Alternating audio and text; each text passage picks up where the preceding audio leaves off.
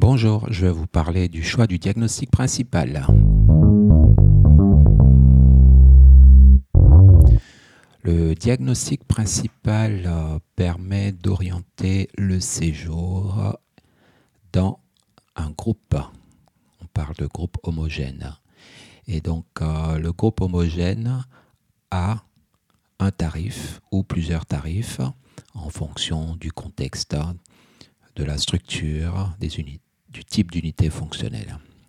Alors, comment faire le choix du diagnostic principal? Nous allons aborder plus en détail dans le cours auquel vous pouvez vous abonner les différentes possibilités. D'emblée, vous devez comprendre que le diagnostic principal est posé à la fin du séjour après l'ensemble des éléments de l'histoire euh, de la pathologie, de l'histoire euh, du patient, de l'histoire de la maladie.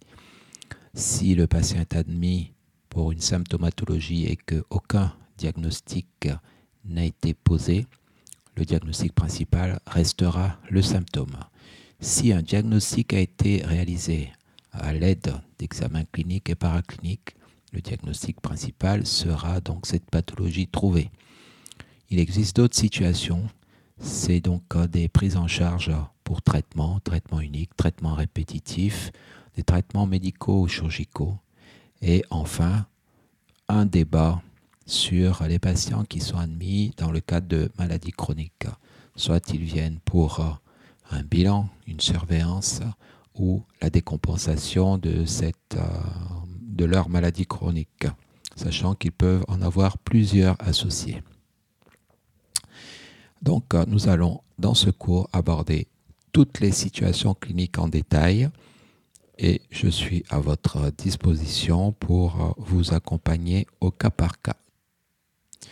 Il faut savoir que l'idéal, c'est donc euh, de choisir le diagnostic principal au moment de la rédaction de la lettre de liaison, ce qui permet une optimisation majeure ce n'est pas facile et je suis à votre disposition pour euh, maximiser le choix du diagnostic principal et la valorisation et donc euh, ne pas tomber dans les pièges des contrôles sécurité sociale.